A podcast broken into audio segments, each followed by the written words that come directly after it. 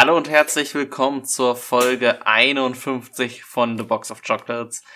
Äh, der Filmpodcast, wo wir jede Folge zwei Filme ziehen und zwei neue Filme reinwerfen. Und diese Woche haben wir dabei letztes Mal gezogen Django Unchained, der wurde von mir reingeworfen. Und von meinem lieben Kollegen äh, Your Name. Und zwar Jonas, der hat den letztes Mal gezogen. Ja, hallo, ich bin auch wieder dabei. Genau, wir sind jetzt nach relativ langer Pause wieder mal da, wieder mal zurück, äh, Urlaub mhm. und so weiter. Ähm, ja, äh, diesmal, diesmal war ich, diesmal war ich tatsächlich ja, schuld. Wir hatten es genau. ja schon angekündigt. Ich war im Urlaub, wir haben es nicht geschafft, vorher aufzunehmen, war auch besser so. Äh, ich ich habe es mir gut gehen lassen und bin jetzt wieder da. Deswegen. Ähm, also voll ausgeruht wieder wieder dabei. Mhm. Äh, Im Kino haben wir nicht allzu viel verpasst, wenn man das so hört. Äh, man merkt den Streik doch jetzt mittlerweile sehr heftig, ähm, was die Filme so angeht. Ja, ja. ich meine, wir haben, glaube ich, nicht, das ist, glaube ich, dazwischen passiert, dass äh, angekündigt wurde, dass Dune verschoben wird. Hm, genau. Ich glaube, das ist, ja, das ist äh, so mit der, der, der niederschmetterndste, niederschmetterndste Nachricht, die bisher uns erreicht hat, hier äh, aufgrund dieses Streiks. Die Begründung dafür ist, dass ähm, der Film ist ja fertig, also den könnte man jetzt im Kino zeigen. Aber das Ding ist, dass die Studios einfach Angst haben, dass sie nächstes Jahr durch den Streik nicht so viel äh, zeigen können gerade was Blockbuster angeht, und deswegen sich den lieber noch aufsparen. Das kann man natürlich nachvollziehen, ist aber doch sehr ähm, ja. ja nervig und so richtig verstehe ich es nicht, also weil ich so denke, gerade jetzt, wo so wenig rauskommt, also nächstes Jahr klar kommt noch weniger, aber dieses Jahr, der saß jetzt im November, da war nichts in in der Gegend auch nur annähernd dabei, ähm, der wirklich Konkurrenz äh, hätte. Ähm, ich weiß nicht. Also ich, ich vermute, dass es nochmal auch damit dazu zusammenspielt, dass halt die äh, Schauspieler keine Werbung für den Film dann machen würden. Ähm, mhm. Die haben ja schon auch einige Stars dabei, wo sie vielleicht auch noch nicht drauf verzichten wollen.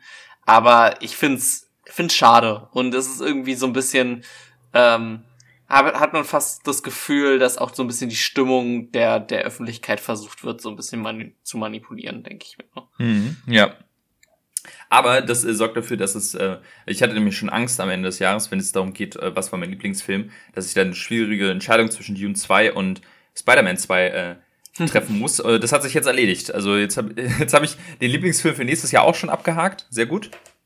Ja. Also hoffe ich jedenfalls. Aber ja, äh, das ist natürlich äh, sehr, sehr schade. Dementsprechend, ja, ist eigentlich jetzt, wenn ich so drüber nachdenke, kaum noch was, was im Kino sehenswert ist oder wo ich mich drauf freue. Ich bin noch gespannt auf Hunger Games. Hm, auf den freue ich ähm, mich. Aber, ja. aber der wird jetzt auch, also da erwartet man jetzt auch kein, kein Meisterwerk, ne? Ähm, mm, ja. Aber der hat natürlich ganz gute Chancen, dann, dann glaube ich, relativ erfolgreich zu laufen, wenn halt nichts drumherum ist. Äh, das ist ja immer so ein bisschen die Sache. Weil ich vermisse das Kino schon jetzt. Also klar, es gibt andere Filme, die man gucken könnte. Ich hätte jetzt auch zu The Nun 2 gehen können oder sowas. Aber ganz ehrlich, da, da ist dann die Lust doch nicht. So desperate bin ich dann doch noch nicht und dafür gibt's dann noch genug im Streaming aktuell. Ja gut, die, die Frage ist ja, ähm, was ist mit dem neuen äh, äh, Hercule Poirot-Film? Ja, ja, ja, ja, ja. Äh, hm. Ich habe erstmal null mitbekommen, dass der überhaupt rauskommt. Muss Ey, ich, ich dazu bin sagen. ich bin so auch überrascht von dem, als der Trailer rauskam, war ich so, okay, neuer Horrorfilm, alles klar. Und plötzlich kommt da halt mit Kenneth Branagh und ich war so, ja. wow, warte mal, was? Ich habe nicht mal gewusst, dass ein dritter gedreht wird. Der ist jetzt schon da. Ja. Ähm, also im Vergleich zu Tod auf dem Nil, weiß ich nicht, ob es an mir lag, aber ich glaube, die haben sehr wenig in die Werbung investiert. Ja, Definitiv. Also da müssen sie echt gemerkt haben, dass Tod auf dem Nil so abgeschmettert wurde, dass da irgendwie die Reaktion so krass, also ich habe auch nichts mitbekommen. Auf einmal habe ich auf YouTube die erste Review gesehen und dachte so, hä? What the fuck? Aber ja, da ist bei mir, geht's da mir da so ein bisschen genauso wie der, der Mehrheit, nehme ich mal an, dass einfach Tod auf dem Nil dann doch so ein bisschen äh, noch im Hinterkopf sitzt und dann irgendwie die Lust auch nicht ganz so da ist, dem Kino mhm. zu gucken. Ja, same bei mir. Also, ähm, vielleicht schaffe ich es noch. Meine Mutter meinte, sie wollte ihn vielleicht mit mir sehen. Wenn sich das ergibt, gehe ich da rein. Und ich habe auch ein paar Stimmen gehört, dass er eigentlich gar nicht so schlecht sein soll, im Vergleich zu of Nil. Ja, ist, äh, ja, also, er aber vom, vom Trailer her hat er mir jetzt nicht so wahnsinnig zugesagt. Ja, wobei ich die ähm. Horrorrichtung fand ich eigentlich ganz witzig, äh, witzige mhm. Idee. Ähm, so ein bisschen, nach, nachdem die ersten beiden Filme ja schon sehr ähnlich waren, äh, vom, vom, von der Art zumindestens, also ne, du hast Mordfall, mhm. muss halt aufgeklärt werden, so weiter. Das ist eigentlich, finde ich, eine ganz witzige ähm, Art, da frischen Wind reinzubringen, aber ja, naja. Ja, Ähm, ich, ich hatte auch, ich habe mich richtig geärgert, weil ich, ähm, es war irgendwie hier, in, ich weiß nicht, ob es nur in Berlin oder in ganz Deutschland war, aber irgendwie so, es war so Kino-Wochenende-Tag ja, oder so. Kinotag, das zweite Mal dieses, äh, zweite Mal, äh, letztes Jahr war das erste Mal und das war jetzt das zweite Mal. Hm. Und das war genau in der Phase, wo ich in, in Spanien war, wo ich dachte, ja, super. Ähm, weil, ja, für fünf Euro, das, das, das hätte ich dann wiederum mitgenommen. Da wäre ich dann wahrscheinlich auch mal in sowas reingegangen. Ja, also Kino ist leider ein bisschen am, am ja, Ausbluten gerade. Mit, mit diesem Kinotag hatten die auch zum zweiten Mal richtig Pech. Letztes Jahr war der, glaube ich, im September auch. Also ich glaube, die hatten ein ähnliches Datum gewählt. Und das war mhm. auch genau eine Phase, wo dann gar kein Film rauskam, wo ähm, dann halt das auch so ein bisschen verpufft ist, dieser Effekt. Und jetzt hatten sie es quasi schon wieder. Und der Effekt war auch nicht so richtig da. Also irgendwie ist der bisher ein bisschen verflucht, weil die Idee ist eigentlich ganz cool, so einen Tag zu schaffen, wo du eigentlich die Seele auch mal vielleicht für die nicht ganz Hochkaräter ähm, füllen kannst, aber es muss halt dann schon ein bisschen was da sein, damit die Leute kommen und nicht so nicht so gar nichts, vor allem wenn dann nur noch Filme sind, für die kein Marketing gemacht wird, dann kannst du es ja ganz vergessen. Hm, ja. Ich habe ähm, jetzt im, im, in der Zwischenzeit äh, wenigstens einen äh, Film sehen können, der äh, dieses Jahr rausgekommen ist. Das habe ich nicht im Urlaub gemacht, sondern jetzt gerade, ich glaube, ja, gestern. Gestern habe ich das gemacht. Hm. Äh, und zwar ist der nämlich jetzt endlich auf Disney Plus rausgekommen. Ah. Und, dacht, und dachte mir, jetzt kann ich ihn mal ansehen. Und zwar ist es, äh, es könnten zwei sein, aber. Ja, ich, ich, äh, ich bin schon am, äh, am überlegen. Entweder ist es ähm, die kleine Meerjungfrau oder es ist äh, äh, Elemental. Und was glaubst du, was es ist? Eher Meerjungfrau, hätte ich jetzt gesagt. Ah, nee, es ist Elemental. Ah! nee, Meerjungfrau, also weiß ich nicht, ob ich den mir ansehe. Der wäre mir auch erstmal zu lang. Ich habe ich hab jetzt auf, auf die Schnelle mal jetzt Elemente nachgeguckt, weil ich ja dann doch Pixar-Fan bin und Animationsfan. Hm. Ähm, und es hat sich im Grunde auch so ein bisschen bestätigt, das, was ich vermutet habe bei dem Film, nämlich das ist ein, Film, den man sich gut auf Disney Plus mal ähm, am Wochenende oder so reinziehen kann. Ist nur eine Stunde 40.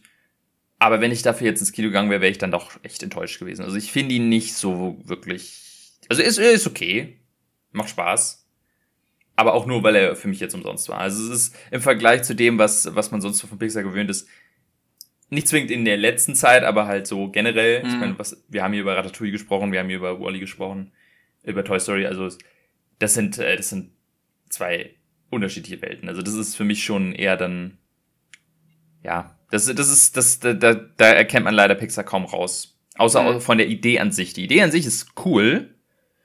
Ähm, aber wie sie dann umgesetzt wurde, ist dann doch ein bisschen, naja. Also, ich sag mal so, er fängt, er fängt an mit, äh, also die erste halbe Stunde ist, die hat richtig Spaß gemacht, weil gerade dieses, okay, wir haben diese Stadt und wir haben diese Elemente und wie leben sie und äh, man fokussiert sich sehr auf die Feuer, ähm, Feuermenschen am Anfang. Äh, und dann wird so gezeigt, wie die, wie die leben, was die essen, wie die wohnen und so. Und das ist cool gemacht. Aber sobald es dann reingeht in, okay, das sind die Charaktere, das ist die Geschichte, ist es wirklich, boah, puh, ähm. Also du hast halt eine klassische Liebesgeschichte, Romeo und Julia, oh, mhm. Feuer, Wasser geht ja nicht zusammen. Am Ende kommt raus, oh, geht doch, wer hätte das denn gedacht? Und es, es versucht so ein bisschen auch so Rassismus anzudeuten mit, oh, niemand mag die Feuerleute, weil die gefährlich sind.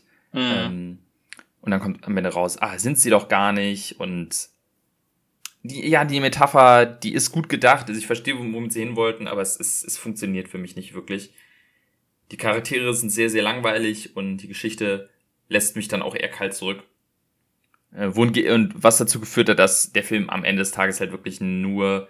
Ja, ich, ich habe ihn jetzt einmal geguckt, ich glaube nicht, dass ich ihn nochmal gucken müsste. Mhm. Ja, also. Das ist schon abschmetternd bei Pixar. Also mhm. so, ein, so ein Fazit quasi. Mhm, genau, ja. Also, wenn ich das so vergleiche, ich meine, so die Idee ist ja nichts Neues bei Pixar. Wir nehmen irgendwas und machen es lebendig. Mhm. Diesmal sind es Elemente. Aber was sie sonst damit äh, gemacht haben, ist äh, sowas wie Inside Out. Das ist einfach so eine der kreativsten Sachen, die ich äh, überhaupt gesehen habe. Und hier ist es, sind, ich habe so das Gefühl, das sind so Sachen, auf die ich selber auch hätte kommen können. Ich finde die Idee, okay, wir machen Elemente lebend, ist relativ naheliegend. Und das, was sie damit umgesetzt haben, war auch so, ja, okay, cool, interessant, aber ja, es, es, es wirkte so ein bisschen wie, als hätten sie sich diese Idee entwickelt und dann überlegt, okay, hm, wie machen wir jetzt daraus eine Geschichte? Hm. Und das ja. merkt man, finde ich, sehr. Ja, was ja grundsätzlich aber nicht falsch ist, ne? Wenn du eine coole Idee hast, dann, dann kannst du ja darauf was bauen. Du musst dann halt nur äh, genauso viel Arbeit oder genauso viel ähm, Care quasi reinstecken, dass die Charaktere trotzdem interessant werden. Mhm.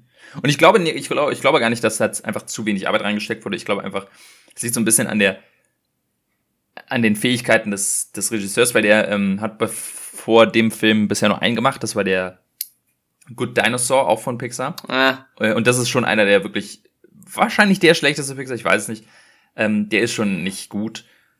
Und das hat sich ja wiederum hier bestätigt. Ich, ich finde es trotzdem gut. Also, ich habe lieber solchen, so einen Film als Lightyear. Ähm, den ich wirklich, also je länger ich drüber nachdenke, immer mehr äh, verabscheue. Weil das halt wirklich so ein Cash Grab, äh, noch das letzte aus einem bestehenden äh, Franchise rauspressen ist und nichts Originelles drin hat. Und dann noch ein schlechter Film ist. Und das ist halt eine coole Idee, aber einfach nicht ganz ausgereift. Lieber habe ich sowas ja. als äh, ja, Toy Story 5 nächstes Jahr. Also es, es muss wirklich nicht sein. Ja. Ich finde es aber ganz witzig, dass der ja am Ende jetzt trotzdem noch äh, ins Plus ge gelaufen ist, der mhm. Film. Ne? Der war, ist ja ähm, wirklich desaströs gestartet. Äh, ich glaube, einer der schlechtesten Starts für Pixars ever am Opening Weekend. Und jetzt ist der dermaßen gut noch hinten rausgelaufen. Er hat äh, kaum gedroppt die ganze Zeit. Also da has, haben die Leute es dann doch irgendwie gezogen und es hat ja jetzt auch wirklich lange gedauert, ähm, bis der auf Disney Plus dann war. Hm, ähm, genau. Also ich glaube, da sehen wir wenigstens so langsam wieder, wenigstens so in die in, in, äh, Richtung vom, vom Kino ähm, wieder mehr wenigstens äh, aus Disneys Sicht, würde ich sagen. Ja. Dass sie sehen, dass es sich halt lohnt, die Filme im Kino zu halten und nicht ähm, sofort auf Disney Plus rauszuschmettern. Hm. Ja, das war einer der wenigen ähm, Erfolge für Disney dieses Jahr, weil die sind richtig am, am struggeln. Was mich sehr, was mich sehr freut. Also ich jedes Mal, wenn Disney äh, ein bisschen, ja, äh, ein bisschen Schwierigkeiten gerät, äh, finde ich das gut. Nicht unbedingt, ja, auch weil ich Disney als Konzern verabscheue, aber auch ähm, weil ich einfach nicht möchte, dass äh, wir einen Monopolkonzern äh, haben, der immer erfolgreicher wird und immer mehr aufkaufen ja. kann. Die dürfen auch mal ein bisschen äh, Misserfolg haben, das, äh, das gönne ich denen.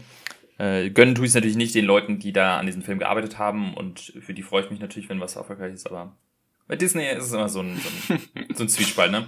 Naja. Mhm. Ja, äh, dann, äh, das war es im Grunde auch schon. Das Einzige, was ich noch angefangen habe, was ich auf jeden Fall mal erwähnen will, weil da bin ich gerade dabei. Ich habe dann für mir für den Urlaub mal vorgenommen, eine neue Serie anzufangen, die ich unbedingt endlich mal sehen wollte und bin da jetzt in Staffel 2 irgendwo äh, und finde die großartig. Weiß nicht, ob du davon gehört hast, aber es ist relativ Mainstream äh, Succession. Hm, habe ich, hab ich viel von gehört, ja. Ja, also ich wollte auch ein bisschen damit warten, bis die äh, voll, äh, vollendet ist. Ist sie ja jetzt seit diesem Jahr, glaube ich. Äh, vier Staffeln gibt's dass ich die einmal hintereinander weggucken kann. Und muss sagen, ich, ich finde es äh, aktuell einfach großartig. Äh, die Art und Weise, wie es geschrieben ist, ist äh, mega genial. Für die, die es nicht wissen, es geht da halt um, um einen Riesenkonzern, so einen Familienkonzern, der so ein bisschen, glaube ich, an Disney erinnern soll. die machen auf jeden Fall irgendwie Unterhaltung, wird immer angedeutet. also es soll, glaube ich, so ein bisschen von der Größe her sowas wie Disney darstellen. Und du hast halt den, den, den Patriarchaten am äh, äh, an der Spitze, der die Firma aufgebaut hat und der schon sehr alt ist und jetzt geht es darum, wie seine Kinder versuchen, ihn vom Thron zu stoßen oder wen er als Nachfolger ernennt und die sich die ganze Zeit da versuchen, gegenseitig zu überholen. Also es ist im Grunde so ein, so ein Intrigenspiel wie, keine, wie Game of Thrones, aber nur im, im, im echten Leben Im oder im Business-Universum. Äh, ja, ja. Und äh, ist, ist, ist verdammt großartig und ähm, kann ich sehr, sehr empfehlen. Ich bin, ich bin gespannt, ob es so bleibt, aber ich, ich dadurch, dass ich bisher auch wirklich nur Gutes von der Serie gehört habe, gehe ich davon aus, dass sich dieses ähm, diese Qualität auch äh, aufrechterhält in den, in den letzten zwei Staffeln. Hm. Ja, cool.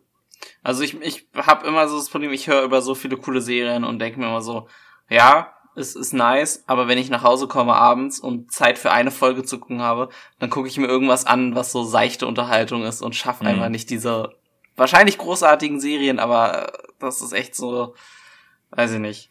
Ich habe jetzt ja, auf, ja. auf Netflix The Rookie geguckt, weißt du, das ist so ein Ding, da kannst du eine Folge anmachen, ist scheißegal, ob du dann um einem Ohr hörst, das ist trotzdem okay.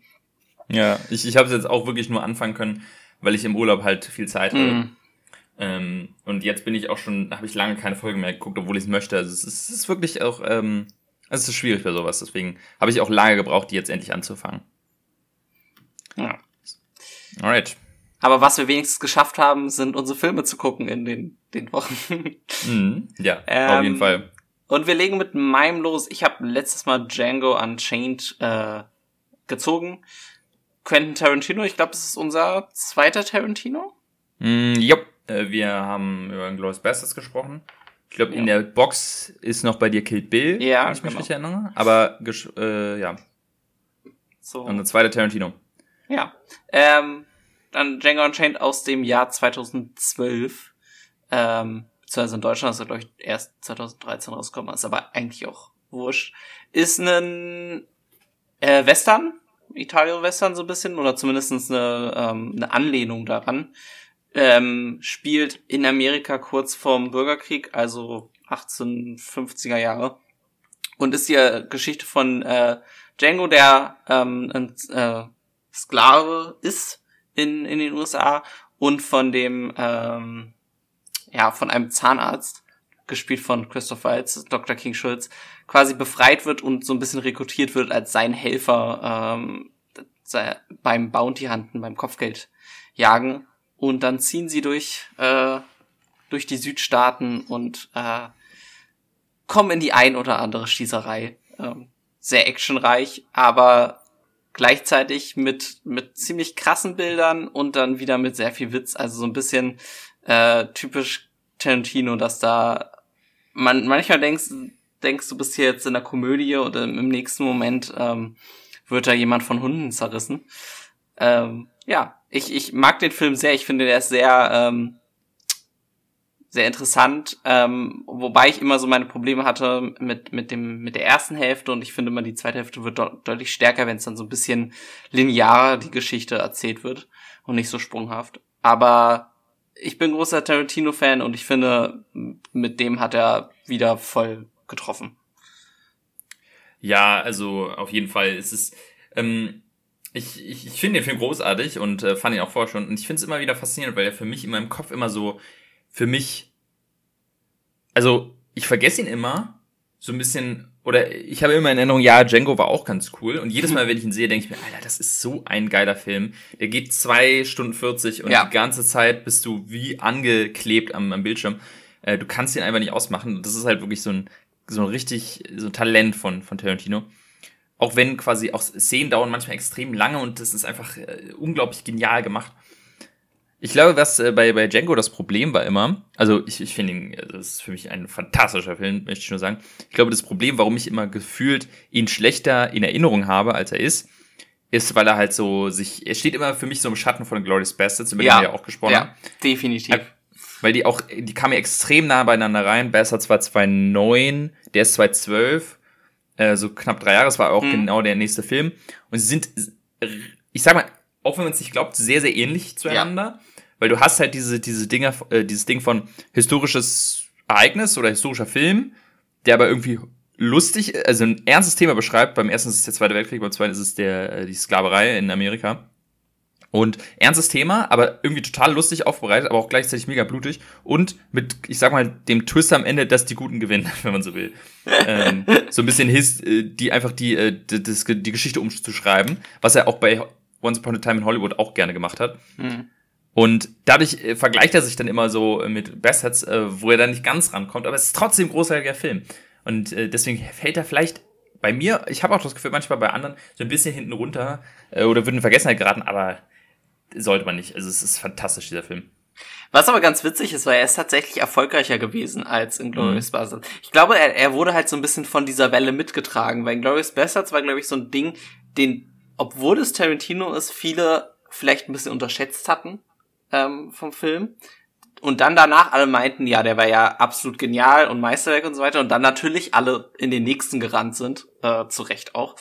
Und, und dann erst so vielleicht, ja, im Nachhinein kam dann diese Entwicklung, dass man vielleicht den Glorious Bastards so ein bisschen ähm, über, über ihn stellt, was oh ja auch okay ist, soll ja jeder äh, machen. Ich find's aber ganz witzig, wenn man die beiden dann noch so miteinander vergleicht, dass halt Christoph Waltz einfach so zwei komplett unterschiedliche Rollen spielt, obwohl er die beide von der Art her, finde ich, so identisch spielt. Ähm, mhm. Weil äh, so wie er redet und so die ganze Zeit ist ja super ähnlich ähm, in, in beiden.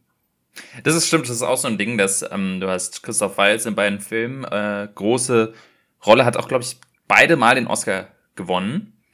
Ähm, wo ich äh, beim ersten Mal auch vollkommen mit einstimme, auch bei dem zweiten Mal eigentlich schon, aber das, das Problem war dann immer, dass man halt irgendwie das Gefühl, okay, er spielt im Grunde fast Hans Lander nochmal, aber ja. in gut. Und ähm, ich glaube, das ist auch so ein Problem für Christoph Waltz geworden, dass er einfach zu sehr auf diese beiden Rollen ähm, oder ähm, ja, äh, sich festgesetzt hat oder viele ihn nur noch daran Erinnerung haben, weil wirklich viel gesehen hat man ihn danach nicht mehr, jedenfalls nicht in, in großen Rollen. Ähm, ja, ich weiß gar nicht, wo er noch so mitgespielt hat. Ich glaube, bei, bei James Bond war er noch äh, Stimmt, das, da, das dabei. Alita hat er, glaube ich, den, Stimmt, den, ja. den Vater in Anführungszeichen gespielt. Mhm. Also ich äh, kenne ihn auch noch aus äh, Gottes Gemetzels. Ich weiß nicht, ob der davor war, aber da kenne ich noch. Und Downsizing. Mhm, aber im Vergleich zu dem absoluten Mega-Hype, den er halt zu dieser Phase hatte, in äh, Hollywood, äh, auch jetzt hier in, in, Deutschland war das ja auch so unser Mann in Hollywood so. Ähm, und das hat sich so ein bisschen gelegt, glaube ich. Und ich glaube, das liegt einfach auch daran, dass ja man ähm, man das Gefühl hatte, er hat nicht so eine facettenreiche ähm, Begabung als Schauspieler, was glaube ich gar nicht so stimmt, aber es ist einfach, er hat dann nicht die richtigen Rollen bekommen, kann ich mir ja. vorstellen. Nee, er, ähm, wird dann halt einfach als dieser meistens deutsche Bösewicht dann irgendwie gecastet und in James mhm. Bond spielt er ja auch so ein bisschen diese Art, weißt du? Genau, so wortgewandt genau. und, und charm charmant. Äh, weil ich, ich könnte mir jetzt, also wenn man sich vorstellt, äh, jemanden, dass er irgendwie jemanden spielt, der irgendwie so total dumm ist oder so total ja, weiß nicht. Ähm, das, das, das funktioniert irgendwie im Kopf einem eigentlich. Obwohl das wahrscheinlich könnte. Es ist, äh, ist eigentlich schade, weil auch, also, ne, ähm, ich möchte es gar nicht runterreden, in dem Film spielt er auch fantastisch. Das ist. Ja. Ähm, Wo, wobei er so, finde ich, im, im, im letzten Drittel vor allem so ein bisschen in den Hintergrund ähm, gerät, in Anführungszeichen, aber weil halt einfach dann äh, Leonardo DiCaprio und Samuel Jackson halt einfach mehr äh, Screentime, finde ich, bekommen. Und ja, ja, die, da, da, da kommen dann die wirklich die zwei Showstealer auf, auf einmal äh, um die Ecke, die nämlich dann genauso großartig spielen ja, in diesem, ja. Film. Also. Das, deswegen mag ich halt auch immer die zweite Hälfte so ein Stück mehr. Ich finde, die erste baut es zwar sehr gut auf, aber sie springt halt ein bisschen mehr. Ähm, und dann ab diesem Moment, wo sie halt ähm, zum ersten Mal bei Calvin Candy quasi sind, ähm, diese Szene, die ja auch ziemlich, ne, wo er dann, der, der Kampf, äh, wo die zwei Männer dann mhm. auf den Tod da kämpfen müssen in, in dem Haus. Und ich finde, ab da nimmt der, der Film dann richtig Fahrt auf. Das ist, glaube ich, so eine Stunde ungefähr in den Film rein. Ähm, und dann hat, hat er richtig, richtig Zug, obwohl es halt noch so lange, also noch relativ lange Laufzeit ist. Ähm, aber dann wird's halt sehr zielstrebig Richtung äh, Ende der Geschichte. Mhm. Ja, ich, ich hatte, ich war dann jetzt beim Schauen auch etwas überrascht, weil ich auch gedacht habe, dass die viel schneller ähm, bei, bei in Candyland ankommen. Äh, aber dass es tatsächlich echt noch eine Weile dauert, bis äh, und mhm. am Ende des Tages auch wirklich Leonardo DiCaprio gar nicht so lange im Film drin ist. Das hatte ich ja. nämlich auch nicht mehr in Erinnerung. Dass der, ich meine, klar, ne, der ist, ist in dem Film, aber sie sind relativ schnell, sie kommen auf diese Farm, es passiert ein Tag und dann, äh, oder ich glaube am selben Abend sogar noch. Mhm. Na, nee, am Abend danach, glaube ich, weil, äh, genau. Aber so. im, im, Grunde sind sie so einen Abend dort wahrscheinlich. Ja. Und äh, dann geht's halt schon ab. Also das, äh, ich dachte irgendwie, die sind viel länger auf dieser Farm, aber äh, sind sie überhaupt nicht.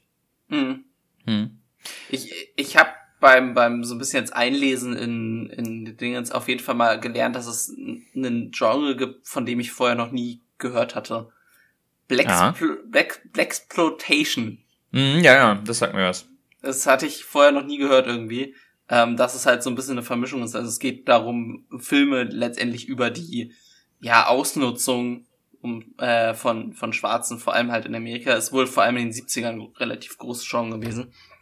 Was hier halt jetzt so ein bisschen aus, aufgegriffen wird, weil ja der Film ja auch wieder natürlich ein sehr ernstes Thema ähm, auf ähnlich wie in Glorious Bastards hier jetzt halt die Sklaverei und äh, so ein bisschen wurde der ja wohl sogar noch entschärft, also das äh, Screenplay hatte wohl ursprünglich deutlich härteres, hatte wohl eine äh, krassere Folterszene nochmal drin und mhm. ähm, eine Verge Vergewaltigungsszene von äh, Django's Frau wohl auch. Also da wurde dann nochmal ein bisschen schärfer, vielleicht auch um, um quasi äh, die Altersfreigabe nicht komplett zu zerstören.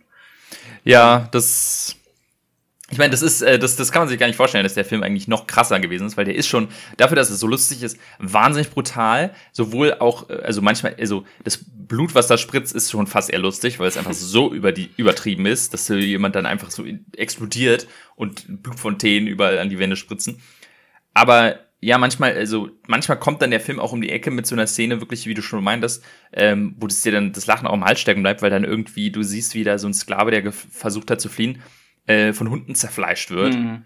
Ähm, das ist ganz, ganz unangenehm und ganz fürchterlich. Also ich glaube, das war auch wirklich ähm, explizit so gewollt, dass man halt versucht, also der Film einen so ein bisschen in eine, eine, falsche Sicherheit wiegt, weil er so lustig ist und dann immer wieder so einen Schlag in die Magengrube gibt um zu realisieren, ach du Scheiße, so du hattest damals, ne? Also ja, ich, ich finde, hab da krassen Respekt, dass Tarantino das schafft, diese Balance mhm. zu halten, finde ich, weil äh, das kann, glaube ich, ganz schnell in die eine oder andere Richtung äh, abdriften. Das kann entweder zu witzig werden, wo du das Gefühl hast, dass dieses Thema ins Lächerliche gezogen wird, mhm. oder es kann dermaßen ähm, quasi Preacher-mäßig sein, dass es dann, dass du vielleicht die Audience quasi damit verlierst.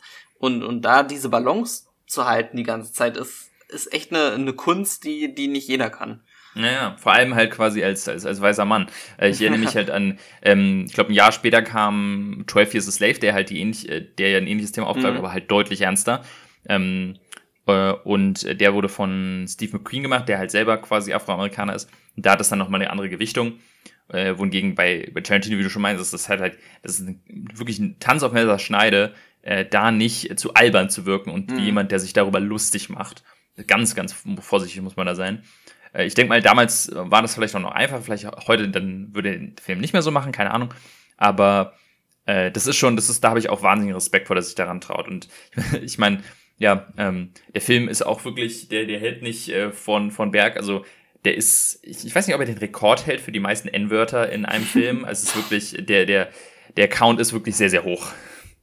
Ja, aber ich, ich, ich meine, das ist ja irgendwie auch wiederum ähm, dann akkurat ja. für die Geschichte, ne? Also zu dem Zeitpunkt. Mhm. Das ist ja, da, da wurde das Wort halt nicht quasi als so schlimm in Anführungszeichen äh, angesehen. Mhm, ähm, ja. Und natürlich hat es jetzt so einen Schockeffekt, wenn man es dann die ganze Zeit hört, wobei der natürlich im Laufe des Films auch irgendwie wiederum verloren geht, weil es halt so quasi exzessiv benutzt wird, aber ähm, ist ja trotzdem quasi verständnisvoll, mhm. warum es dann da ist. Ja. Naja. Ja, auf jeden Fall. Ich, ähm, wie, ähm, wie findest du denn, wie findest du denn die Rolle von Samuel L. Jackson in dem Film? Weil die finde ich sehr, sehr spannend.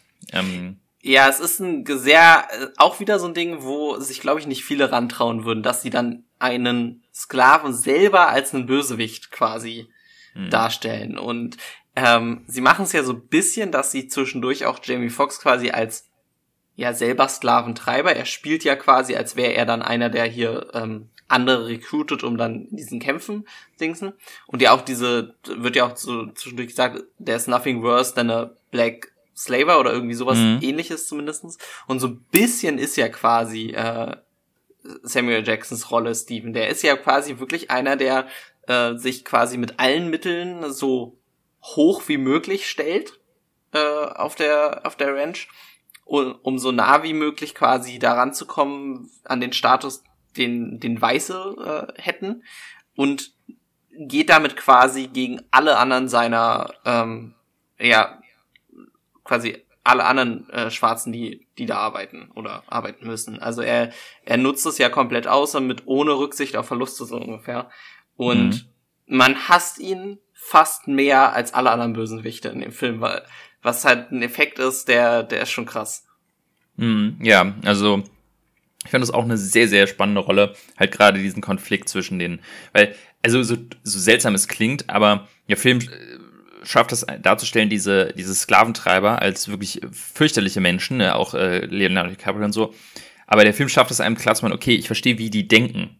Ich verstehe, wo, also hm. Ich, ich finde find fürchterlich, was sie machen, aber deren Mindset ist einfach so, ja, das sind halt keine richtigen Menschen, so, also wegen juckt's. Also da, da, hast, da hast du halt Leonardo DiCaprio, der dann so eine zeigt, ja, wir haben hier diese, diesen Schädel und hier sieht man, dass einfach die unterentwickelt sind und so. Und das ist halt deren Mindset. Und dann gegenübergestellt hast du halt einen äh, von denen selber, der quasi sich da hochgearbeitet hat und seine Macht eben ja nicht benutzt, um eine Revolution anzuzetteln, sondern eher quasi ähm, ja als äh, um einer von ihnen zu werden, so, so gut es geht. Und man hat so das Gefühl, dass Samuel Jackson halt auch so ein bisschen eifers, ne, nicht eifersüchtig, aber halt wütend auf Jamie Foxx ist. Ja. Weil er sich denkt, ey, ich habe mein Leben lang hart geschuftet, dass ich hier ansatzweise, dass ich überhaupt in diesem Haus leben darf. Und hier kommst du einfach reingeritten, als wäre nichts gewesen. Das äh, kann ich nicht zulassen. Also so ein bisschen auch der Stolz, der ihn verletzt. Und das ist, ich finde das ist eine wahnsinnig äh, facettenreiche Rolle, finde ich total spannend, äh, dass sie noch mit drin ist. Ja, und weil man gleichzeitig auch hinterfragt, ähm, also man, man, man hasst ihn oder man, man empfindet ihn als Bösewicht. Andererseits denke ich mir auch so, wie ähm, er, er tut ja auch nur aus seiner Situation, also mhm, quasi ja. mit dem, was er hat, das Beste für ihn selber. So ungefähr. Was ja eigentlich nicht nicht unbedingt böse ist. So. Also es ist ja, halt, genau, ist opportunistisch äh, halt, ne? Ja, genau. Und also was soll, was soll er machen? Weil äh, da gibt's ja diese Szene, wo er dann, ich glaube, Kevin Kenny erzählt so, ja, hier, der, der, äh, sein Vorgänger, der hat halt meinen Vater immer jeden Morgen hier rasiert auf der Veranda. Mhm. Hätte jedes Mal ihm die Kehle durchschneiden können. Und denkt man sich so, und er hat es aber nicht gemacht, weil er loyal zu uns ist. Und man denkt sich so, naja, gut, ja, was hätte er hätte es machen können. Ähm, und dann wäre er halt zu Tode gefoltert worden, wahrscheinlich. Ja.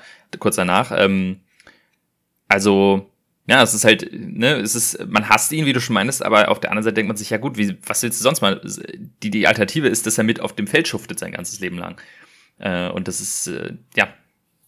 Ja, ist ja auch dieses, dass er quasi ähm, auch so sein, sein, sein, äh, seine Verletzung quasi so vortäuscht, ne? Er mhm. läuft die ganze Zeit mit so einem Kane, obwohl er dann ja gar eigentlich das gar nicht bräuchte. Also, ähm, das ist sehr, sehr facettenreich und ist dann deutlich tiefer als einfach nur ein Bösewicht. Ähm, was er aber auch, also, ne, Kevin Candy ist ja eher so der klassische Bösewicht dann, der halt einfach böse ist und, und das ist halt einfach so.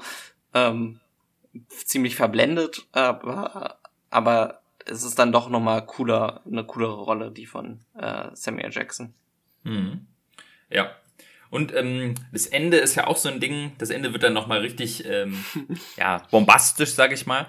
Und lässt einen auch so ein bisschen mit so einem Ding zurück, okay, geht das eigentlich gut aus für die beiden? Also im Film natürlich, ähm, aber man weiß ja nicht, was danach passiert. Und man fragt sich auch so, ja gut, wie, wie, wie kommen die da wieder raus? Ne? Also ich meine, es wird sich ja wohl also die Idee ist ja, er hat, also jetzt Spoiler für das Ende von Django, aber er hat ja theoretisch die offizielle Kaufurkunde von seiner Frau, sie ist mhm. frei. Ähm, wahrscheinlich hat er auch sein, die von sich selber auch aufbewahrt, dass er nachweisen kann, ich bin freigekauft worden.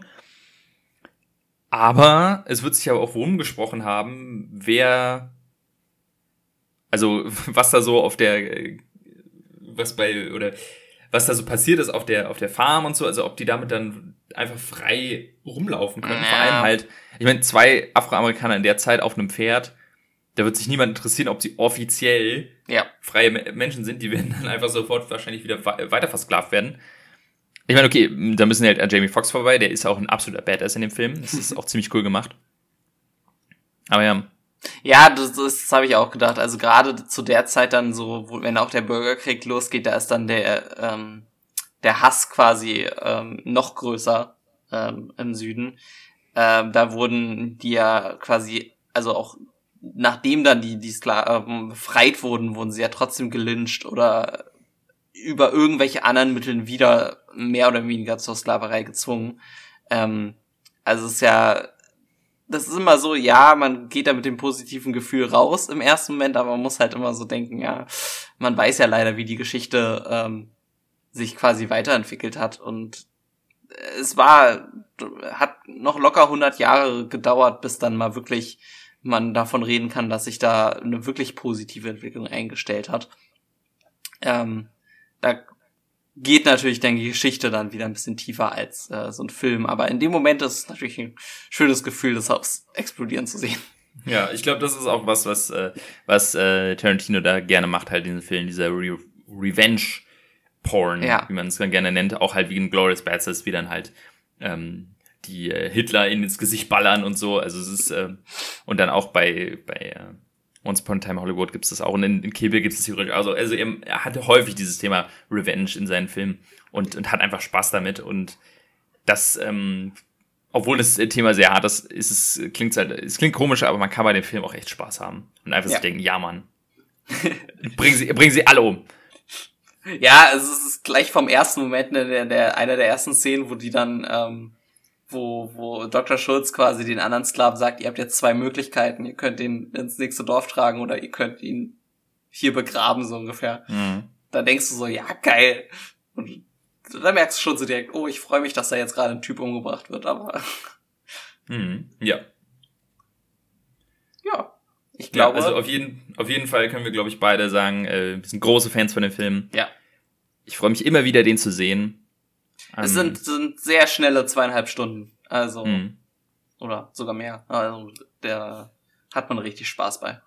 Ja, auf jeden Fall. Deswegen, äh, ich glaube, es ist, ist kein Geheimnis, aber es ist, äh, es ist kein underrated Film, aber auf jeden Fall ein Film, den man nicht vergessen sollte. Es ist echt verdammt cooler Film, Django Unchained.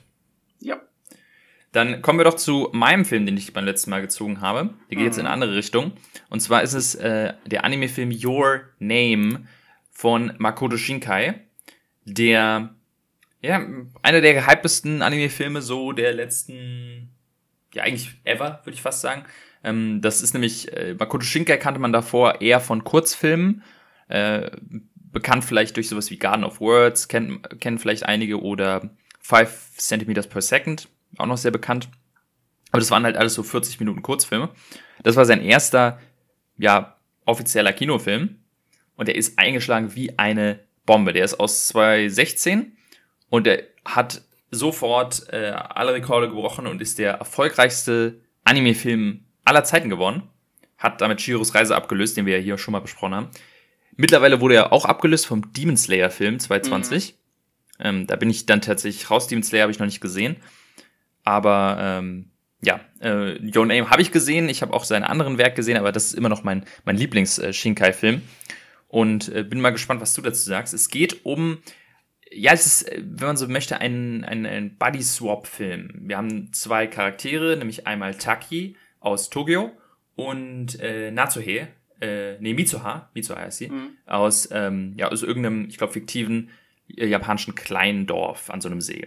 Und äh, die fangen plötzlich an, eines Tages äh, Körper zu tauschen und zwar immer mal hin und her. Also sie wachen morgens auf und sind in dem einen und dann schlafen sie ein und sind am nächsten Tag wieder im anderen. Also sie tauschen immer mal wieder und äh, fangen dann auch an, Tagebücher zu schreiben und sich gegenseitig halt quasi zu organisieren, damit ihr Leben klar geht, weil Tage zum Beispiel muss zur Arbeit gehen äh, und hat Schule und sie hat äh, japanische Traditionen, die sie ähm, pflegen muss.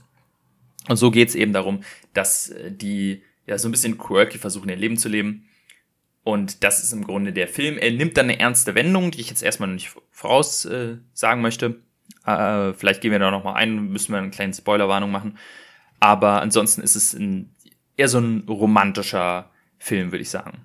Mhm. Äh, wie, wie geht's dir denn mit dem Film? Hattest du den vorher auf dem Schirm? Also ich weiß, du hast ihn jetzt zum ersten Mal gesehen, aber hat dir da was gesagt irgendwie? Ich habe mal, ich habe mal so nebenbei davon gehört, aber eigentlich eher, weil ich mal eine Review, ich glaube, ich habe eine Review geguckt zu dem neuen, der rausgekommen war. Hm. Äh, meinst du jetzt äh, Revering with You oder meinst du äh, Suzume? Suzume, ja. Mhm. Den, den hatte ich, ähm, den habe ich aber eigentlich auch nur die Review geguckt, weil wir zu der Premiere, als die in Berlin war, ähm, von meiner Arbeit was gebaut haben dafür. Mhm. Ähm, und dadurch bin ich also bis aufgekommen. Und da wurde dann immer gesagt, ja, von dem Your Name Macher. Und das war so das einzige, der einzige Kontakt, äh, den ich zu dem Film hatte. Ähm, deswegen bin ich eigentlich komplett blind äh, reingegangen und bin ja auch jemand, der sich hier, glaube ich, schon öfter geoutet hat, als jemand, der sonst Anime, äh, ja, sehr viel Abstand davon nimmt. Äh, so ein bisschen dieses klassische, glaube ich, was, was viele äh, Deutsche sonst so haben, dass man so ein bisschen immer, ja, nicht, nicht angeweirdet ist, aber man immer so ein bisschen Vorurteile äh, auf jeden Fall gegen Anime hat. Du hast mich ja schon mit allen Mitteln äh, dazu gebracht, wenigstens ein bisschen offener äh, zu sein. Aber äh, trotzdem bin ich halt jemand, der es jetzt nicht regelmäßig von selber guckt. Ähm, mhm. Aber ich war sehr überrascht, mal wieder. Ähm, ich war vor allem, also am Anfang, ich weiß nicht, so der nur der Bodyswap äh, Aspekt hat mich jetzt nicht so hundertprozentig gecatcht äh, von Anfang an, aber vor allem dann durch den großen Twist, der dann kommt, fand ich, hat der Film deutlich mehr Fahrt aufgenommen und dann auch so ein bisschen eine eher dramatische Wendung äh, gehabt, wo, wo er mich dann deutlich mehr mitgenommen hat. Vorher insgesamt ist er natürlich einfach, er sieht super schön aus. Ich finde auch, er war ein bisschen einfacher für mich in dem Aspekt, dass er nicht so extrem Anime aussieht. Kann man mhm. das? Also er ist so ein bisschen, weiß ich nicht, ähm, auf dem Boden gebliebener. Ähm, ja. Ist halt, ist halt ja. Die, die sind, also generell, äh, Shinkais Filme sind extrem realistisch, was so die äh, Städte zum mhm. Beispiel angeht oder so, oder die Panoramen. Das ist immer wieder beeindruckend. Das, ähm, ich finde prinzipiell generell würde ich sagen, Your Name ist der schönst animierteste Film, den ich je gesehen habe. Mhm. Ähm, wurde abgelöst, äh, er hat nämlich seinen Vor Vorgänger Garden of Words auch von Shinkai abgelöst. Also diese Filme sind insane, gerade wenn man dann halt so über ähm, so so über so Vergleiche sieht, wie die die Original äh, Stadt zum Beispiel aussieht oder manchmal die die die die Orte, die sie einfach nachanimiert haben, die es tatsächlich gibt und dann im Vergleich, also zum Beispiel die am Ende des Films gibt es so eine Treppe, äh, die relativ äh, wichtig dann ist und die gibt's in äh, Tokio auch und dann hat man halt so ein Bild gesehen, wie die Treppe in, in Tokio aussieht und dann wie sie im Film aussieht und teilweise mhm. weiß man gar nicht, was das die Zeichnung ist. Es ist so krass, teilweise, was die da ab, abziehen in ja. dem Film. Es sieht halt wirklich sehr realistisch alles aus und das macht mhm. irgendwie für jemanden, der sonst so vielleicht sonst ein bisschen überwältigt wird, wenn jetzt ähm, man irgendwie so an Shahiro denkt, der der natürlich viel ja outerworldly ist, ne, deutlich mhm. Ja krasser, was es angeht, hat mir das auf jeden Fall sehr gefallen.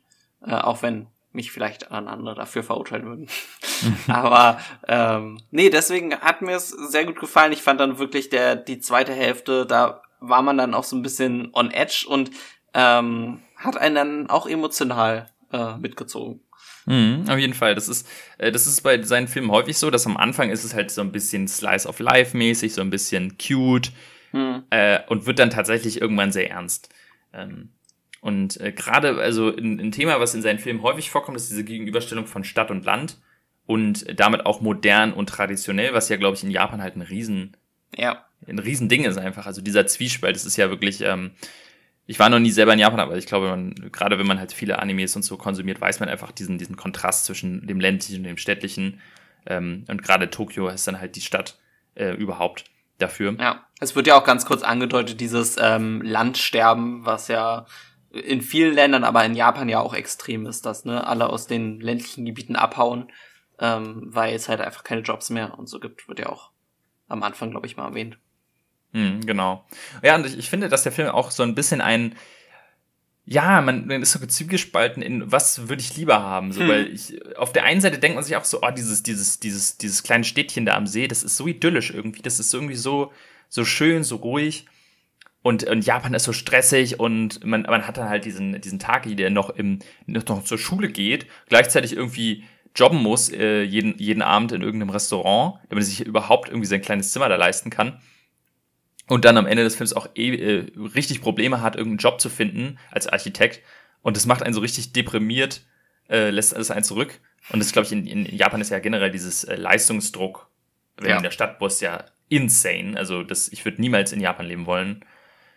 Ähm, aber auf der anderen Seite denkt man sich auch so, oh, diese Großstadt und überall sind so Cafés und es sieht einfach alles so cool aus und weiß nicht. Ich finde, der Film schafft es, die positiven und negativen Seiten von beiden Leben halt wirklich gut darzustellen. Hm. Und dadurch Stimmt. funktioniert der Buddy Swap auch so gut, weil beide halt so dieses, diesen Kontrast halt sehen. So äh, vom Ruhigen ins, ins, ins Hektische und so. Und das ist, das ist sehr, sehr cool, finde ich. Ja, auf jeden Fall. Stimmt. Habe ich gar nicht so, so groß dran gedacht. Hm. Ähm, auch, so ein, auch so ein Ding, äh, was ähm, Shinkai sehr, sehr gerne in seine Filme einbaut, ist halt dieses Ding von japanischer Tradition. Hm. Äh, in dem Film gar nicht so sehr. Du hast halt diesen Kometen. Ich glaube nicht, ich weiß nicht, ob das irgendeine japanische Sage ist. Aber generell diese traditionellen in dem Dorf gibt's halt viel. Hm. In seinen späteren Filmen, gerade jetzt bei Susume, geht's noch mal extremer ins traditionelle japanische. Was, was diese Filme manchmal dann auch ein bisschen schwierig macht für, ich glaube mal, so eher westliche Leute zu verstehen. Das war jetzt gerade bei Susume, wo es viel um sowas geht wie Erdbeben und der Umgang damit, äh, da haben wir einfach nicht so wirklich einen Zugang zu. Und ähm, ich finde, da ist Your Name auf jeden Fall ein sehr, sehr zugänglicher Film. Deswegen ist er wahrscheinlich auch so erfolgreich gewesen. Weil, obwohl er sehr japanisch ist, trotzdem finde ich, glaube ich, viele damit relaten können. Ja. ja. Logisch. Mhm. Wollen wir auf den Twist ein bisschen eingehen oder? Ich glaube, glaub, ja, ich glaube, wir müssen, wir müssen, also äh, für die, die den nicht gesehen haben, ähm, große, große Empfehlung. Wir würden jetzt mal ein bisschen, äh, man kann die trotzdem dann auch gucken, aber es gibt so eine kleine Sache, die in, in dem Film nicht ganz deutlich ist am Anfang äh, und dann schon cool ist, wenn man die vorher nicht weiß. Deswegen würde ich sagen, kleiner Spoiler-Alarm für den Rest äh, Folgenbesprechungen und ansonsten skippt einfach zu dem, äh, zu dem Ziehen der nächsten Filme, wenn euch das, äh, wenn ihr euch, wenn ihr euch nicht spoilern lassen wollt. Genau. Ja, es kommt nämlich dann raus, dass äh, wir haben zwar diesen Body Swap äh, von zwei, äh, zwei Menschen, zwei Kindern, sag ich mal, die äh, oder Jugendlichen, die in unterschiedlichen Orten sind. Und dann kommt raus, sie sind nicht nur in unterschiedlichen Orten, sondern auch zu unterschiedlichen Zeiten, denn sie lebt drei Jahre vor ihm, jedenfalls der Teil, der geswappt wird. Mhm. Und als er nämlich versucht, sie mal am Land zu besuchen, stellt sich raus, dass äh, ihr komplettes Dorf von einem Kometeneinschlag vernichtet wurde. Unter anderem sie selber. Also sie ist tatsächlich gestorben. Ja. Und das, das, das, da nimmt nämlich der Film dann wirklich so eine Richtung ein, die man wirklich am Anfang nicht gedacht hätte. Nämlich, man dachte, ach, so ein kleiner, quirky, romantischer Film und dann kommt raus, oh nee, äh, das ist zum einen irgendwie zeitparadoxes total äh, interessant und gleichzeitig geht es ja auch um Massensterben. Also. Ja, ja ich finde halt, äh, also diese, diese emotionale Situation in dem Moment, dass dann man realisiert irgendwie, dass quasi alles weg ist und auch diese Szene, wo dann auf dem Handy quasi alle Notizen so verschwinden, mhm. das ist schon, das ergreift einen dann, dann irgendwie schon, ähm, weil ich auch einfach absolut nicht kommen gesehen habe, muss ich sagen. Also ich habe selten so Twists, wo du wirklich, wo ich finde ich gar nicht dachte, aber in dem Fall war ich wirklich so, oh, wow, what? Und äh, dann ziehen sie es ja auch wirklich lange durch, so dass du ähm, nicht so richtig weißt, äh, gibt es jetzt wirklich noch die Möglichkeit, das quasi wieder alles äh, gerade zu biegen. Ähm, mhm. Weil sich ja eigentlich die ganze zweite Hälfte dann damit befasst, dass ähm, Taki quasi alles daran setzt, äh, das wieder wieder herzustellen, ähm, beziehungsweise es irgendwie zu verhindern, äh, dass das Event passiert und oder zumindest erstmal rausfinden, ob sie überhaupt mit da gestorben ist und so weiter. Mhm. Ähm, und dass man dann auch diese, dieser Selbstzweifel, ob, ob er quasi einfach nur verrückt ist und sich das alles vorgestellt hat, ist ja auch äh, eine ziemlich schlimme Vorstellung. Mhm, ja. Und auch spannend finde ich dann halt so im Nachhinein, wenn man realisiert, ähm, dass sie ihn schon mal besucht hat ähm, und er einfach, weil er halt noch nicht so weit war, weil mhm. er jetzt äh, quasi sie in der Zukunft erkennt, dass er sie nicht erkannt hat. Und ähm, sie gibt ihm dann ihr, ihr Haarband und das hat er die ganze Zeit im Film, hat er das. Und du weißt, du realisierst nicht, weil du einfach nicht weißt, dass es zu unterschiedlichen Zeiten gespielt hat. Ähm, zum Beispiel, es wird angedeutet, dass er die schon mal gesehen hat und er hat auch so ein bisschen irgendwie war da was, aber ich, war, ich kann mich nicht ganz erinnern. Und als man das dann realisiert, das ist schon, das ist schon crazy. Vor allem halt auch das Emotionale für sie dann, wenn man sich vorstellt, okay, weil man, sie, sie entwickeln ja eine gewisse Form von Liebe, ist ja, äh, das, das kommt ja relativ schnell dann auf. Und sie nimmt halt den Mut zusammen und besucht ihn in Tokio und dann erkennt er sie nicht. Ja. Äh, das ist schon, ähm, ja, es nimmt einen auch emotional mit, ja. Ich, wobei ich mir immer so dachte, wie ist das nicht vorher aufgefallen? So. Mhm. Weil ich meine, die haben beide ein Handy. Da steht das Datum ja eigentlich immer. So. Das ist, das ist, das ist eine der Sachen, die, ähm, die auch den Twist so ein bisschen für mich so, okay, das ist dir nicht aufgefallen. Ich meine, wie lange haben sich äh, Körper getauscht? So, weiß nicht, ein paar Monate vielleicht? Ja. Da wird ja mal irgendwann aufgefallen sein, dass du vielleicht, ich meine, es geht um drei Mo, nee, wie lange geht's? Nee, drei Jahre. Jahr, drei, drei Jahre, genau. Drei Jahre, das ist natürlich, ähm, schon ein kleiner Unterschied. Ich glaube halt, was so ein bisschen die Erklärung da ist, dass für ein äh, Mitsuha ist einfach Tokio so einfach future-mäßig, dass sie gar nicht realisiert, dass es tatsächlich in der Zukunft ist, weil alles quasi äh, für sie neu ist. Und deswegen realisiert sie nicht, dass theoretisch sie auch in der Zukunft ist. Also abgesehen davon, dass sie halt nicht auf dem Handy sieht, dass das Datum anders ist. Beziehungsweise ja. auf dem Handy würdest du ja nur das Datum sehen. Vielleicht achtest du einfach nicht auf die, auf die Jahreszahl. Und für, für Taki dann halt, wenn er im, wenn er in so einem Dorf ist, da ist dann, glaube ich, einfach, da wirkt alles so ein bisschen altmodisch und da realisierst du auch nicht, dass du in der Vergangenheit bist. Nee, warte mal, ist ähm, er nicht in der. Okay. Warte mal, er ist, wenn er wie sie ist, sie müsste vor. Ja, genau, also wenn er in ihren Körper reist, ist er drei ja. Jahre in die Vergangenheit gereist und sie ist in die Zukunft gereist. Ja, okay, ja. Genau. Ja, ja, ja genau. Ähm, und ich glaube, das ist nämlich absichtlich, also in gewisser Weise absichtlich dann so, dass mhm. er in die Vergangenheit reist und aufs Land, was da, dadurch fällt es vielleicht nicht so auf. Ich glaube, andersrum wäre es wahrscheinlich schwieriger, das dann zu erklären.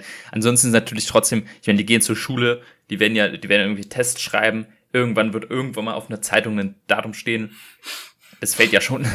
Ja. Ich weiß gar nicht, in welchem Jahr das spielen soll. Ich würde jetzt mal sagen, ich glaube, wahrscheinlich wurde absichtlich nie eine Jahreszahl eingeblendet. Ich hätte jetzt mal geschätzt, so, dass das auch so 2014, 2012, ja. so in dem drin, von den Handys her müsste das ungefähr hinkommen. Ja. Mhm. Naja, meistens spielt der dann so, wenn nicht explizit eine Zahl gesagt ist, so ungefähr in der Zeit, in der der Film rauskommt, ne? Mhm. Ja, ja, das war so das Einzige, wo ich so dachte, ja, okay, aber darf man vielleicht mhm. einfach nicht zu doll hinterfragen. Ja, ich meine, der, der Film spielt ja auch so ein bisschen gerade am Ende mit diesem, dass dadurch, dass das so dieses, dass man sich ja aktiv nie, es ist ja wie ein Traum, hm. ne, für die, dass sie Körper, und deswegen realisieren sie am Anfang auch nicht, dass es echt war.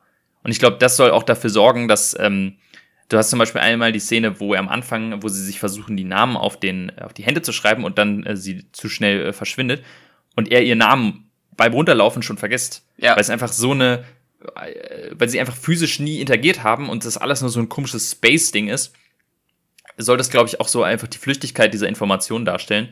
Weswegen ähm, sie dann auch ja quasi sich überhaupt erst wieder daran erinnern, als sie sich zufällig in Tokio begegnen, fünf Jahre später. Ja. Ähm, für sie dann ja acht Jahre später dann. Ja. Also, und ich glaube, das äh, soll einfach dann. Da, da, das könnte vielleicht auch noch mit reinspielen, dass man nicht realisiert, äh, was gerade passiert ist oder was gerade was gerade abgeht. Ja, stimmt schon. Hm. Ja, dass quasi fast ihre Erinnerungen so ein bisschen manipuliert sind, sozusagen. Von dem, hm. In dem anderen ich mein, Körper stecken. Ich meine, das ist eh, also das, das habe ich nämlich auch jetzt bei, äh, ich, ich habe das nie so ganz verstanden, wie das zeittechnisch, also er, er schafft ja theoretisch dann, weil es gibt ja eine offizielle Zeitlinie, wo sie stirbt, sie ist tot, da ja. gibt's nichts dran zu rütteln. Und dann schafft er es, die Vergangenheit zu ändern, wo alle überleben. Mhm. Und dadurch entsteht eine neue Zukunft. Und die entsteht ja theoretisch in der, in der sie sich gerade befindet. Also er, ja. er ist im Grunde oben auf diesem Berg. Und während er auf diesem Berg ist, verändert sich quasi seine Gegenwart. Ja. Von einer Gegenwart, wo alle gestorben sind, zu einer Gegenwart, wo alle am Leben äh, sind. Und auch das, das also theoretisch müsste er dann beim Runterlaufen nochmal, sich, müsste er auf die Idee kommen, hey, okay, warte mal, was habe ich gerade oben auf dem Berg gemacht? Äh, ja, ich aber das wird ja auch kurz erwähnt. Irgendwann sagt er ja, er ist irgendwie dann einfach auf diesem Berg aufgewacht hm. und kann sich aber quasi nicht erinnern, was er da gemacht hat. Ja, genau, das ist, das ist, äh, ja, stimmt. Das, ja. das, ist dann auch wiederum die, die Tragik dahinter, dass er, er könnte im Grunde nachdem er vom Berg runter ist, einfach mal einmal nochmal in, zurück in das Museum reingehen und, ähm, und nochmal nachgucken und sehen, ah, es hat sich geändert. Ja, wenn er überhaupt noch die Erinnerung hat, was, was das alte Museum war, weil das ja für ihn mhm. quasi nie passiert ist, dass er in dem alten Museum war. Genau. Aber also. ist es denn für die anderen zum Beispiel, er ist ja mit denen, mit zwei, zwei Freunden auf diese Reise mhm. gegangen. Okay, äh, es wurde dann gesagt, sie sind schon vorher nach Hause gefahren. Äh, vielleicht erinnern die sich dann auch gar nicht mehr daran, dass sie überhaupt dahin gefahren sind. Ja, ja. So Wahrscheinlich ist das die Erklärung. Ja. Hm. ja. Ja, das ist halt wieder dieses typische so ein bisschen Zeitreise-Ding, dass das immer schwer zu erklären ist. Hm. Ähm, aber das so ein bisschen quasi ambiguous offen zu lassen, ähm, ist, finde ich, vollkommen okay. Ähm, ja, das, ich meine, das ist auch äh, bei dem Film, der, der schreibt sich nicht auf die Fahne, dass er ein Zeitreisefilm ist. Ja. Ähm, und es geht viel mehr um die, ja, ich sag mal, emotionale Bindung, um die, die Romance zwischen den zwei Hauptcharakteren und ich finde, da, da, äh, da funktioniert er einfach äh, deutlich, deut also da funktioniert er super. Ja, da da habe ich auch nichts dagegen, wenn er in der Zeitreise-Aspekt manchmal ein bisschen verwirrend ist. Ja, ja, aber das ist ja auch manchmal das Schöne, dann kann man danach drüber diskutieren ähm, mhm. und so ein bisschen die Diskussion haben, ja. Ja. Ein, ein Aspekt, den ich auf jeden Fall noch erwähnen möchte, weil ich äh, ihn sehr, sehr mag, ist die äh, Soundtrack in dem Film. Ich finde die Musik ganz, ganz, ganz toll. Mhm. Äh, auch die tatsächlich die, ähm, die Gesangsmusik oder die Lieder, die gesungen werden. Es gibt einen Artist, ich weiß gar nicht, oh, ich vergesse jedes Mal, wie der Artist heißt, der die Musik macht. Ähm, ich guck mal ganz kurz, sieht man das hier. Songs, äh, Jorida, Jorida Noda oder so? Ja, der hat, äh, ah hier, Red Wims heißt der, äh, oder heißt die Band, heißt seine heißt Band. Ja, genau. Ähm, und äh, die machen ähm, im Grunde von all seinen Filmen, also auch von den zwei Nachfolgern haben sie die, obwohl, ich glaube, bei dem letzten gar nicht. Aber auf jeden Fall äh, von, von Reverend Hugh hat er auch Musik gemacht. Und die, die, die Songs sind super, super genial. Die höre ich mir schon seit Jahren dann äh, immer wieder auf Spotify an. Generell ein wahnsinnig schöner Soundtrack. Auch im Reverend Review ist der Soundtrack ganz, ganz toll. Mhm. Gerade in Kombination mit den Bildern. Und ähm, den, äh, den, den möchte ich da auch nochmal hervorheben, dass, äh, dass ich den sehr, sehr mag, den Soundtrack. Ja, ich hatte auch äh, den Film mit Untertiteln ge geguckt. Mm, also ja. ich habe ihn zwar in der deutschen Synchro, aber auch trotzdem mit, mit Untertiteln, weil ich es einfach mag. Und da haben tatsächlich auch die Liedtexte ganz gut immer gepasst. Also mhm. das war auch ganz schön, das dann zu verstehen, was mhm. da gesungen wurde. Sozusagen. Ja. Also ähm, ich kann auf jeden Fall jedem empfehlen, der jetzt, also ich glaube, Your Name haben die meisten logischerweise gesehen. Bravering with You ist dann, glaube ich, deutlich unbekannter. Geht in eine ähnliche Richtung. Du hast auch wieder so eine Liebesbeziehung zwischen zwei Kindern. Ähm, äh, und es kommt halt daraus, dass äh, es geht um darum, dass eines das Mädchen von den beiden äh, hat die Fähigkeit, das Wetter zu manipulieren. Äh, und äh, die, ähm, die machen dann ein kleines Business in Tokio auf, in dem sie quasi, äh, dass Leute sich Wetter wünschen können und sie kann dann das Wetter manipulieren.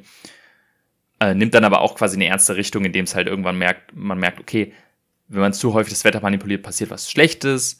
Also es fängt charmant an und wird dann ernst. Und bei Suzume geht's auch in eine ähnliche Richtung, äh, dass es dann irgendwann darum geht, okay, äh, Traumabewältigung von Erdbebenopfern. Beide Filme sehr zu empfehlen, aber Your Name für mich immer noch der rundeste Film von Makoto Shinkai, der ihn auch wirklich äh, zu dem zu dem Namen gemacht hat, der der heute ist. Viele sagen, er ist der neue Miyazaki, also der Gib äh, Studio Ghibli-Macher. Äh, allein durch diesen Film bin ich noch nicht ganz überzeugt von. Einfach, ich müsste noch ein paar mehr Filme sehen, weil das Problem ist, seine Filme wirken immer so ein bisschen gleich. Sie haben alle denselben Feel und dementsprechend waren jeder seiner Nachfolgefilme immer so, ja, okay, ist, ist ein super Film, aber irgendwie auch Your Name nochmal gefühlt. und die Frage ist halt, kann er noch was anderes? Ähm, bisher habe ich das nicht so ganz mitbekommen. Und deswegen ist Your Name für mich immer noch irgendwie auf dem, auf dem, auf dem Höhepunkt für, für, für mich. Aber das ist natürlich auch ein, äh, ein solider Höhepunkt, auf dem man sein kann. Also Your Name ist, äh, gilt als einer der besten Anime-Filme aller Zeiten und ähm, weiß nicht, ob ich das unterschreiben würde. Ich glaube ja. Also er ist, glaube ich, einer meiner Lieblingsanimes. Äh, ja. Aber ich, so ich habe zwar, nicht, ich hab zwar nicht viele Animes geguckt, aber von denen ist er mein Liebster. Ach, schau mal einer. Ja. Das freut mich hören. Ja, cool. Ja, also das war sozusagen Your Name. Freut mich, dass ich dich mal wieder ja. ähm, an das Thema ranführen konnte. Immer gerne. Du, du bist mhm. mein, mein, mein Auswahlmensch dafür dann. Mhm. Ja. Dann würde ich sagen, äh, machen wir einen Haken dran und kommen zum, zum letzten Aspekt der, der heutigen Folge, nicht wahr? Mhm. Genau. Äh, wir werfen neue Filme rein ähm, und ziehen natürlich auch neue Filme äh, für die nächste Folge. Ähm, willst du zuerst reinwerfen? Mhm. Ich habe mir, ähm, ich habe mir einen Film überlegt. Ich habe jetzt letztens äh, von einem YouTube-Kanal, den ich gerne mag, so ein, so, haben so ein Video hochgeladen, also Kino Plus, äh, für die Leute, denen was sagt, die haben so eine, so eine kleine ja, es ist so ein Turnier gemacht, wo es äh, so die besten Filme der letzten 25 Jahre und dann wurden sie so gegenübergestellt. Man musste immer, äh, die mussten dann immer voten, wer weiterkommt. Mhm. Ähm, äh, als Info, die, äh, die Top 4 waren Herr der Ringe 3, ähm, Mad Max, mhm. dann äh, Inglourious Bastards und Dark Knight. Ja. So, was, was glaubst du, wer hat gewonnen? Herr der Ringe jetzt. Mm, nee, nee, nee, nee, ist, äh, ist im Finale ausgeschieden gegen Mad Max. Oh, oh. Hm. Da bin, da bin ich ja immer. Haben wir über Mad Max eigentlich mal geredet? Nee, ne? Nee, tatsächlich, nee. tatsächlich nicht. Ich hatte auch tatsächlich überlegt, ob ich ihn heute reinwerfe, habe ich dann, aber mich Dann halte ich mal meine Meinung da noch zurück, weil ich glaube, da bin ich einer der wenigen. Der, Uiuiui. Ja, der da ein bisschen gegen die Meinung, Meinung geht. Aber wenn wir irgendwann mal über reden, kann ich da vielleicht ja näher drauf eingehen. Na, jetzt hat's mich äh, neugierig gemacht. Aber ich, ich, ich, ich bleib bei meinem Film, der war nämlich auch in dieser Liste drin und äh, war so ein Film, äh, den ich schon mal gesehen habe, aber einfach nie so ganz wertschätzen äh, konnte. Äh, deswegen will ich ihn unbedingt jetzt nochmal sehen, um äh, ihn ja als das Meisterwerk zu äh, ähm, erkennen, als dass er, dass er sein soll. Und zwar geht es um Pans Labyrinth. Weiß nicht, ob hm. du davon mal gehört hast. Ist der äh, Gehört, Film von, aber nicht gesehen. Hm? Wahrscheinlich, ich, ich weiß nicht, ob es der erste ist, aber auf jeden Fall ein Film von Guillermo del Toro Hm. Äh, ich glaube, es könnte sein erster sein, weil der ist nämlich noch auf Spanisch, auf äh, Original oder aus Mexiko. Und ja, den schmeiß ich rein, weil den will ich unbedingt nochmal gucken. Okay. Äh, ja, ich bin ein bisschen bei mir so die Liste durchgegangen von Filmen, die ich noch nie gesehen habe, aber immer mal gucken wollte, muss, wie auch immer. Und habe mir äh, rausgesucht, äh, einer flog übers Kuckuck Kuckucksnest. Oh, da hast du mal wieder einen perfekten äh, Film getroffen, auch einer meiner Lieblinge. Ähm, ah. Finde ich großartig. Also da, da freue ich mich drauf. Ja, ich bin so. mal gespannt, weil ich habe ihn nie geguckt. Hm. Ich habe schon gezogen und ähm, ja, ich weiß nicht, ob wir. Ich, ich, ich muss sagen, ich freue mich ein bisschen drauf. Ich habe irgendwie aktuell so Lust drauf. Äh, auch ein Film, den ich jetzt gerade erst reingeworfen habe. Ich glaube, letzte Folge. High School Musical. Yay! Da freuen wow. wir uns alle. Ja, da, da freut sich meine Freundin vor allem. ja, auf jeden Fall, äh, das Gute ist, den gibt's auf jeden Fall auf Disney Plus. Dementsprechend äh, müssen wir da keine Gedanken machen. Frage ist jetzt natürlich, gucken wir nur einen, gucken wir alle drei? Ähm, ich, ich sag mal, wir gucken. Okay, äh, lassen wir uns auf den, wir einigen uns auf den ersten. Ich werde wahrscheinlich noch den zweiten hinterher gucken, weil das mein Guilty Pleasure ist. Ja. Den dritten werde ich mir aber nicht mehr reinziehen. Ja, da bin ich, glaube ich, ähnlich. Also den zweiten finde ich noch ganz witzig, aber beim dritten hört's dann, mhm. glaube ich, bei mir auf. Super. Dann, äh, also bei mir High School Musical. Was wird's denn bei dir? Äh, ich habe gezogen Blair Witch oder ja. Also ja, Blair Witch, äh, Blair Witch Project, ne? Weil genau, Blair, Witch Project. Ja, ja. Blair Witch Project. Ich habe hier nur auf dem Zettel nur Blair Witch draufgeschrieben, weil kein mhm. Platz mehr war. Genau, also es geht um den Original Blair Witch Project ja, genau. aus 2000, glaube ich, 2000 irgendwas. Ähm, nicht um das Remake, das habe ich selber noch nie gesehen. Wäre auch mal ja, interessant, auch aber ja. Ja, also wir, wir gucken Blair Witch Project und High School Musical. Auch wieder geile Kombi, muss ich sagen. ähm, und ja. mh, die äh, Folge wird es dann wieder regulär in zwei Wochen geben. Diesmal dann, ne? Ohne Verzögerung. Pünktlich, genau. Mhm. Ja, und nee, sollte eigentlich klappen. Diesmal. Mhm. Ja. Dann äh, werden wir uns, äh, dann, dann freuen wir uns auf die nächste Folge. Ich hoffe, ihr auch. Äh, viel Spaß beim Filmschauen. Bis zum nächsten Mal. Ciao, ciao. Bis dann. Tschö.